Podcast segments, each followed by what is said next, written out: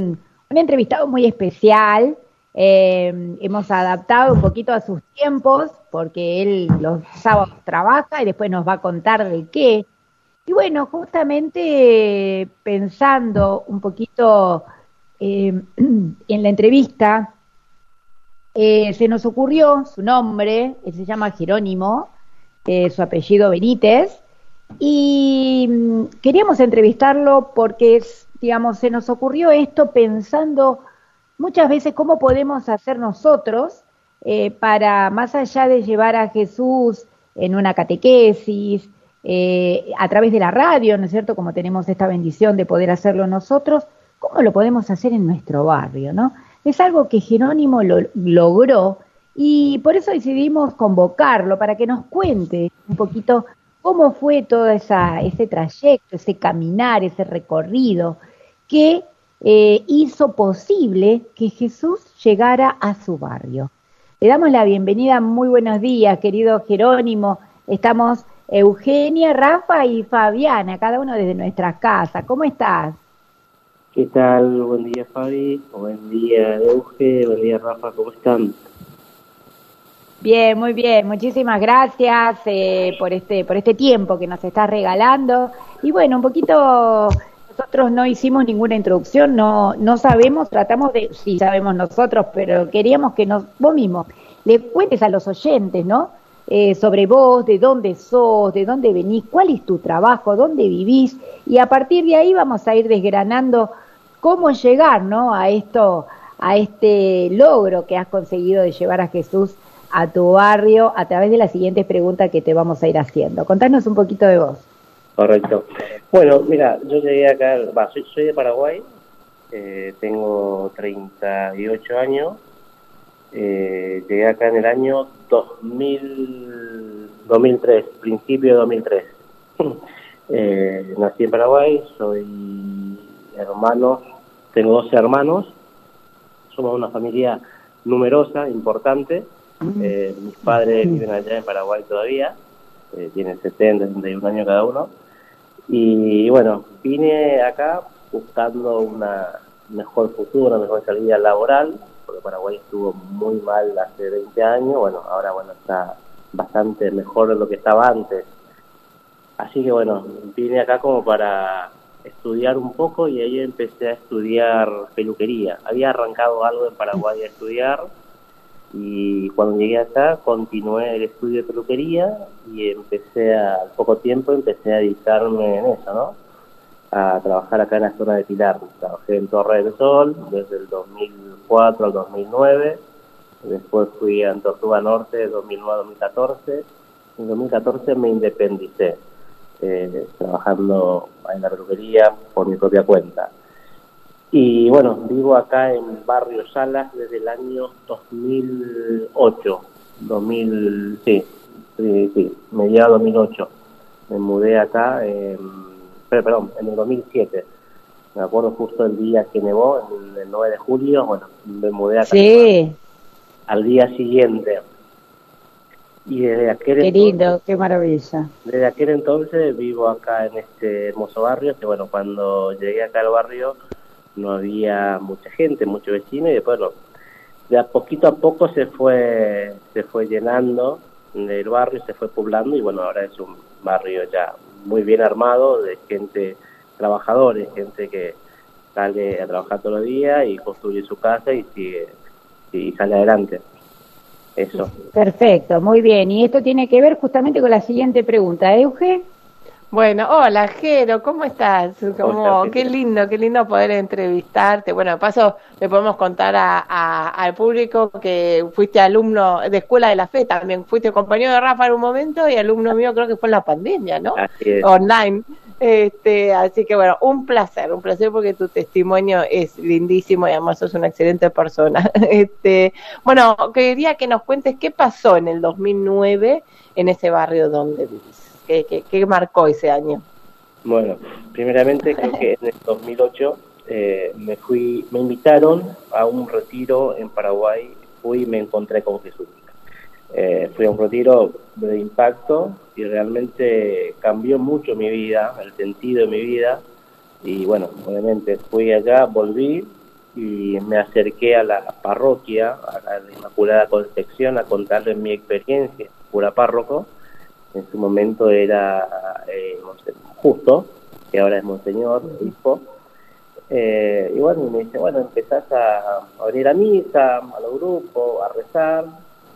Y ahí, bueno, surgió la idea al día siguiente del año 2009, acá en el barrio, eh, en su gran mayoría, fue de la colectividad paraguaya, Así que pensamos y dijimos cómo podemos hacer para llegar a la gente, de que podamos rezar en su casa, porque no había cabilla. Eh, y justo fue la fiesta de la Virgen. Y como la mayoría de los paraguayos son muy devotos de la Virgen de cada cupé, así que nos salimos con mi cuñado a invitar a la gente que haríamos como una, novena de casa en casa. Eh, así que no tuvimos tanto éxito el primer año, igual no había tanta casa, pero ponerle, creo que logramos cuatro casas. Eh, así que rezábamos más o menos como dos veces para completar la novena, dos días en cada casa. Y así completábamos los nueve días. Eh, y para el año siguiente, que fue en el 2010, ya era, ya completamos más de nueve casas, había no sé, como 15 casas. Teníamos que rezar un ratito en cada casa y pasar a la siguiente casa porque ya era demasiado. Y así fue que año tras año fue creciendo demasiado y hasta que, no sé, creo que a los dos, tres años empezamos a hacer como un, como un mapeo del barrio, pero después se fue extendiendo el barrio, fue creciendo, se fue poblando y lo que hacíamos era rezábamos, eh, en una noche rezábamos una cuadra. La gente que quería recibir a la Virgen eh, ponía como un altarcito enfrente de su casa y mm. pasábamos, arrestábamos otra de María y pasábamos a la siguiente casa y así. Y ya con, generalmente novena que arrancábamos con misa en la casa de algunas personas y así se fue armando como unos pequeños grupitos. La gente que quería rezar, íbamos a las casas a rezar, incluso armamos como un grupo de oración de casa en casa rezaban por las calles, por las casas, en las casas de los enfermos. Y así también creo que en el año 2002, 2013, si no me equivoco, eh, llegaron acá a los sodalicios, Adrián específicamente, para trabajar acá en el barrio. Y bueno, ellos nos ayudó mucho. Venía a los grupos de oración, nos daban como unas pequeñas catequesis y demás y así fue creciendo, ¿no? Creciendo la fe acá en, el barrio. Y ahí surgió la, la idea, ¿no? De decir, bueno, sí, pero necesitamos dónde reunirnos, necesitamos una... Exactamente. Eso te quería preguntar, Jero, eh, todo esto ustedes lo hacían en las casas porque no tenían un lugar de reunión, no tenían una capilla, ¿verdad? Eh, ¿qué, ¿qué, en el barrio además había, había digamos, este, alguna otra eh, digamos, algún otro eh, templo o lugar de encuentro de otras religiones, por ejemplo? Sí, en su momento, cuando arrancamos al principio, en el, te hablo de 2009 al 2013, 14, 15, no, no había tanto. Después, creo que en el 2015, 16, por ahí, eh, abrió un templo evangélico. O sea, todo esto ustedes lo hacían en las casas. Todo esto lo hacíamos de casa en casa. Eh, y se usaba mucho en mi casa al principio, eh, salíamos también a, visitar, la gente nos recibía en su casa alegremente, invitaba a su familia, vecinos, seres queridos, y así como fue creciendo un poco, ¿no? contagiando lo que, lo que yo un día recibí de alguna manera en un retiro, ¿no? de este encuentro con Jesús y de allí como empezar a, compartir esa fe, a vivir con, con la comunidad de esa fe, ¿no? Qué grande. ¿Cómo te va, Jero? Un gusto saludarte y gracias por participar de nuestro programa. Yo justamente quería preguntarte, ¿no? Nos dejaste picando esa pregunta, digamos, ¿no? ¿Por qué y cómo llegaron a esa capilla, digamos, ¿no? Porque no había capilla en el barrio, vos estabas haciendo una misión, casa por casa. ¿Cómo surgió esta idea de, construir, conseguir un terreno y construir la capilla? Sí, bueno, ¿qué tal, Rafa? ¿Cómo estás? Eh, mira, eh, en realidad, cuando empezamos a, trabajar, surge la necesidad, la necesidad de tener un lugar de encuentro, ¿no? Eh, y el gran problema que, que tuvimos acá en el barrio y que al final pareciera imposible acá en el barrio la mayoría de los terrenos son fiscal, no tiene, no tiene papel, o en su gran mayoría son usurpados, que existió el dueño pero nunca más aparecieron, y cómo se empezaron a usurpar la mayoría de los terrenos. Pero para hacer la capilla, levantar el templo, bueno, el cura padre, el obispo, no pedía que, bueno, que tenga, que tiene que tener escritura. Así que eso fue uno de los grandes trabas que tuvimos.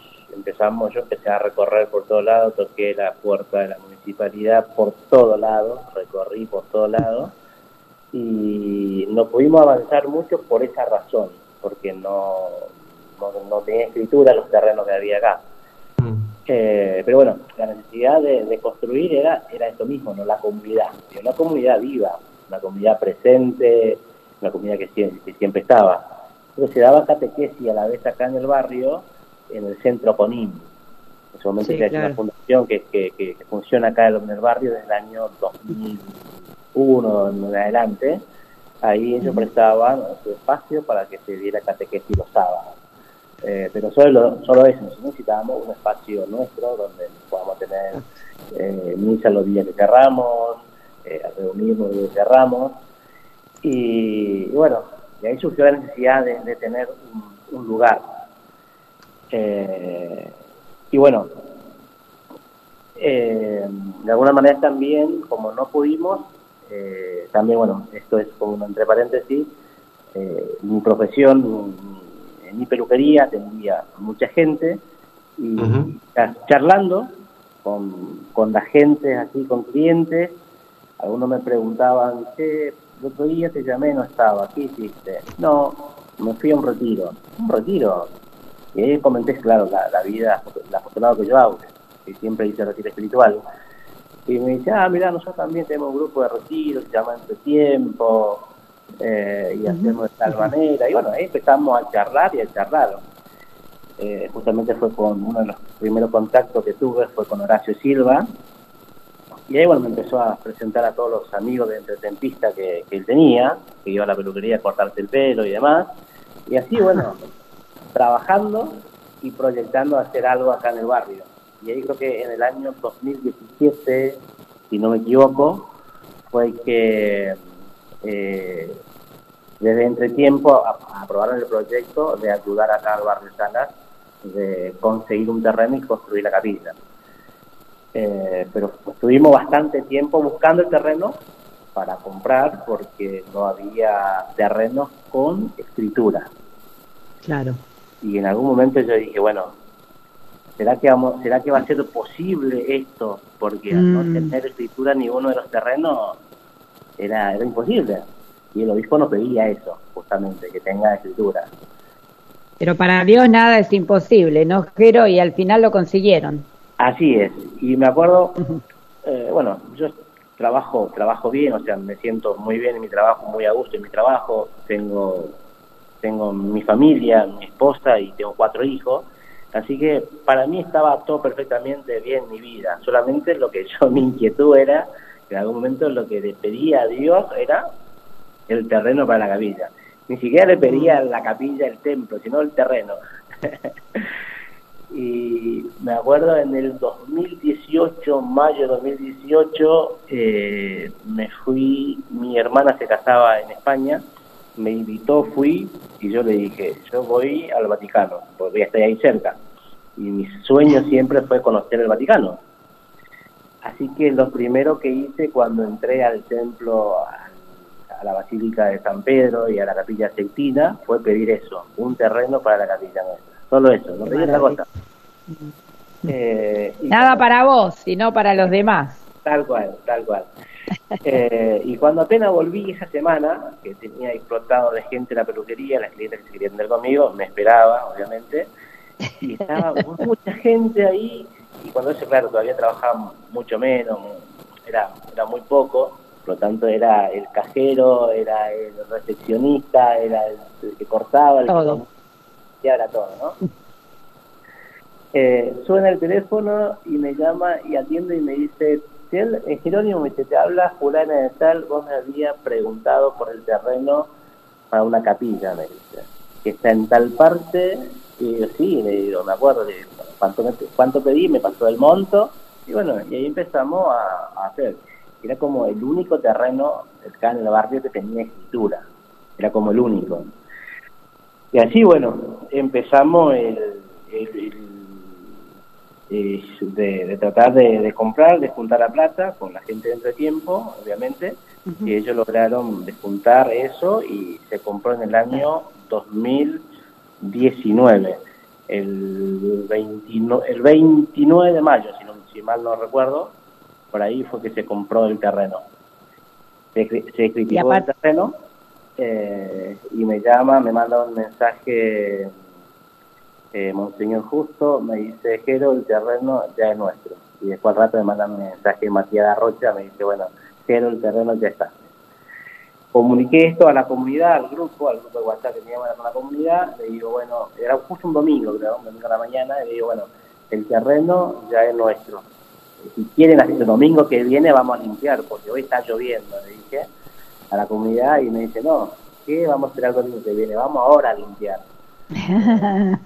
y acá sí, estaba llovinando y todo, y fuimos entre todos, bueno. Una gran emoción. Claro, gran emoción, claro, nadie, nada nos impedía ir a, limpiar, y la verdad que fue muy emotivo ese día, ese día cuando tenemos fotos incluso de ahí que bueno queda palmado eso para para bueno para la comunidad, ¿no? Exactamente, Jero, y eso te quería preguntar también, ¿cómo ayudaron los vecinos, no? Porque luego este, fue todo otro largo peregrinar, el tema de la construcción, que no es barato, por supuesto, se necesitaban los materiales, eh, por supuesto un, este arquitecto que dirigiera la obra, en fin, eh, ¿y cómo, cómo ayudaron los vecinos eh, en, en, toda esta etapa? Bueno, eh, bueno, justo me acuerdo se había, se había, una vez que teníamos todo el proyecto, fue todo el del año de la compra, mayo 2019, hasta todo ese año puede reunirnos con el cura párroco, ya en su momento ya era, ya Hugo Lobato, nos reuníamos con él, con el grupo de entretiempo que encabezaba, que estaba el arquitecto, el ingeniero y el grupo que estaba aquí, que son eran cuatro o cinco personas, y de acá de la comunidad yo, y proyectamos armar el proyecto de, de la construcción.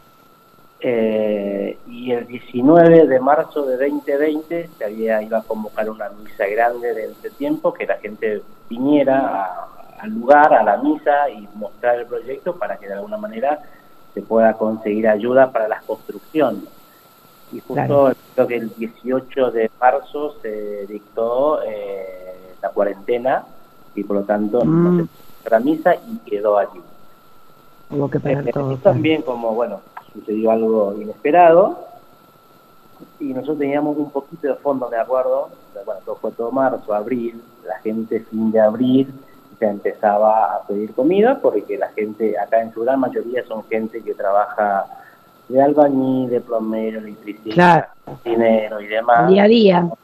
Claro, el día a día. Son gente que, bueno, que la mayoría se trabaja en negro, no se trabaja, no se cobra, eh, y bueno, y no había ni una ayuda del Estado, nada, y ahí bueno, surgió la, la inquietud de empezar a, cocinar para la gente.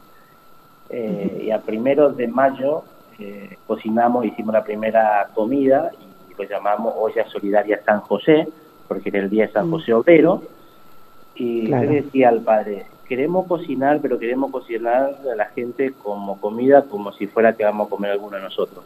No queremos hacer como comida así para, para mucho, como se hace en muchos comedores, le digo. Por lo tanto, el presupuesto va a ser un poco más alto. Eh, y con el, con, el, con el fondo que teníamos, empezamos a cocinar. Primeramente habíamos notado para a 200 personas.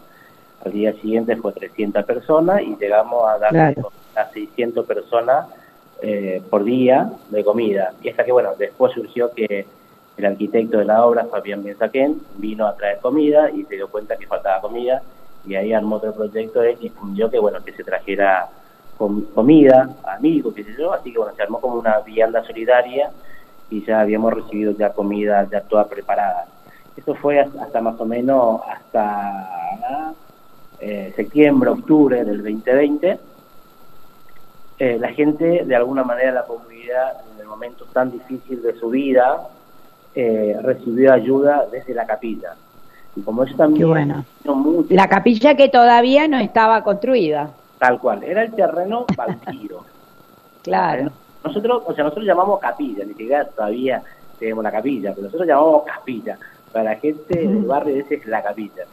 Eh, claro. Eh, bueno, y se sintió como que acompañado de alguna manera eh, por mucha gente. Imagínate, la gente por ahí que está acostumbrado a ir a los comedores va sin ningún problema. Pero la gente que trabajó toda su vida, que siempre compró, defendió y de repente vino no pudo trabajar más, claro, era muy vergonzoso ir a formar comida.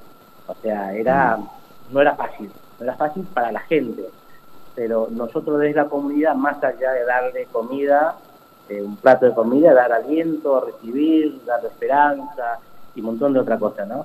Eh, así que fue, también de alguna manera fue muy lindo acompañar a la gente, estar con ellos. Y, bueno, y ahí también, bueno, eh, se, reabrió un poco, creo que fue en el año 2021. claro.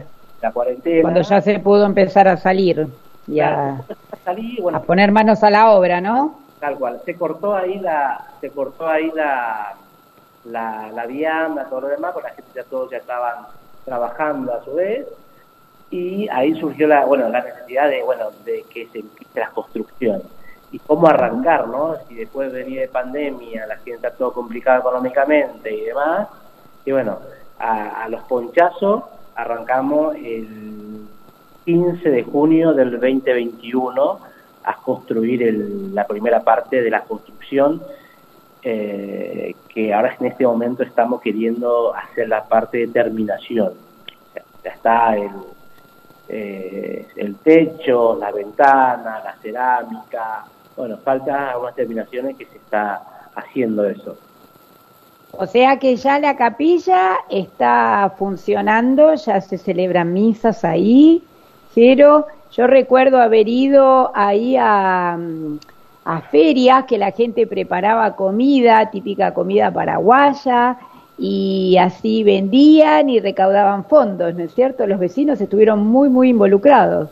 Así es, bueno, como le decía, como la gente se sintió acompañado en la pandemia por la capilla, por la gente, eh, también cuando se reabrió y cuando empezamos a hacer los primeros eventos para la construcción, eh, a, mí, a mí realmente me, impactó mucho, porque nosotros hacíamos, hicimos una convocatoria de que queríamos hacer una feria de comida y que si la gente podía ayudar, eh, no sé, era la, la feria de comida arrancaba como a las 8 de la noche, una cosa así, y la gente que podía donar, ya teníamos armado algo, la gente que iba a cocinar tal, tal cantidad de comida, pero después como a las 7 de la tarde veía a la gente formando fila trayendo comida, empanadas, sopa paraguaya y un montón de otras cosas, comidas que traían a la capilla su donación para que se pueda vender y para así de esa manera se pueda recaudar fondos.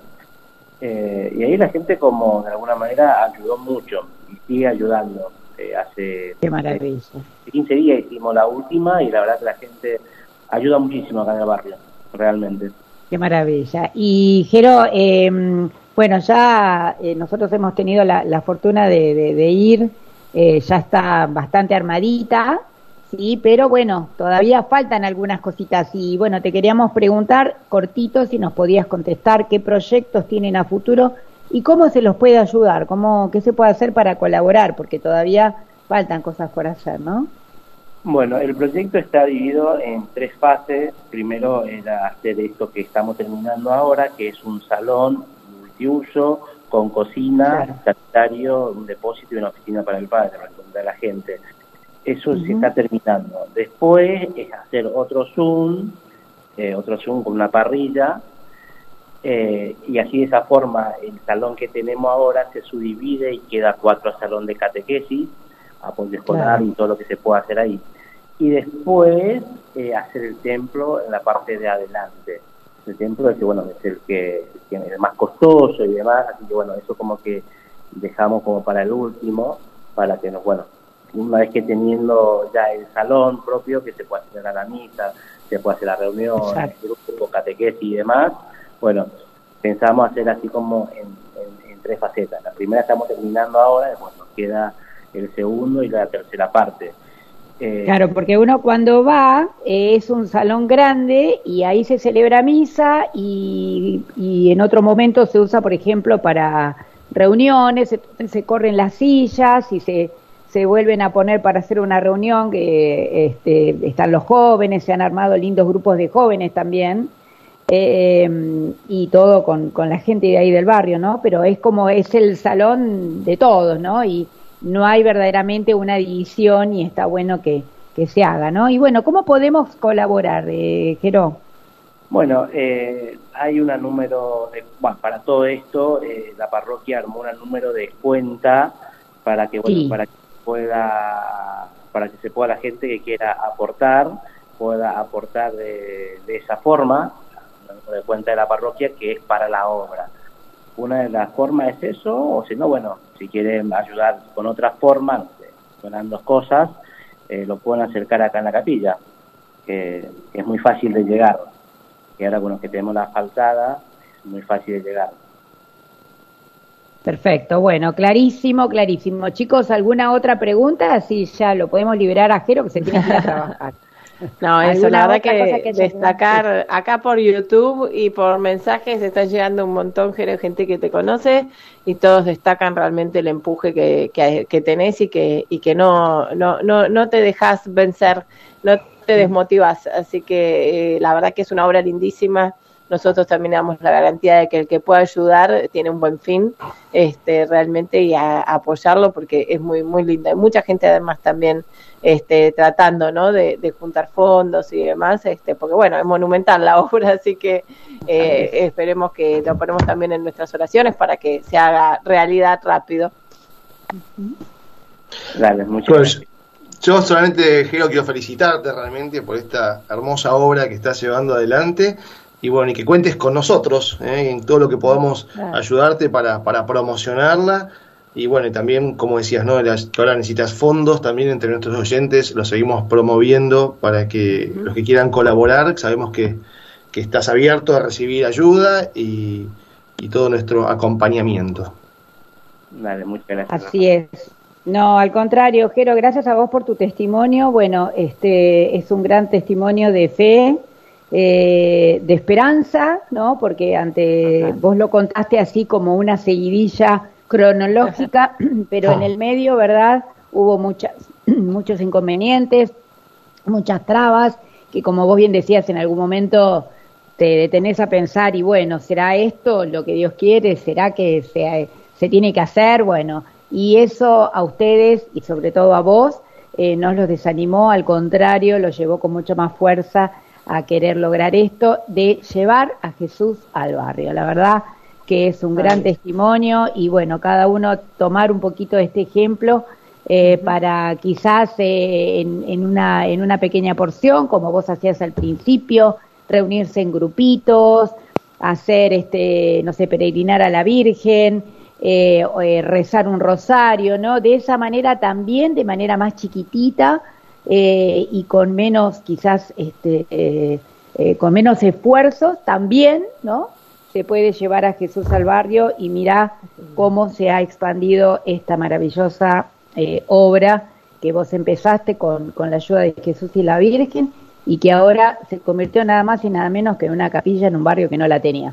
Así que bueno, querido Jerónimo, te agradecemos muchísimo, Dios te bendiga y te siga acompañando, por supuesto va a ser así, en este hermoso proyecto eh, de llevar a Jesús al barrio. Muchísimas gracias, sé que tengas muy lindo día. Muchas gracias a ustedes. Hasta luego. Gracias. Gracias. Un abrazo, un abrazo. Gracias, un abrazo.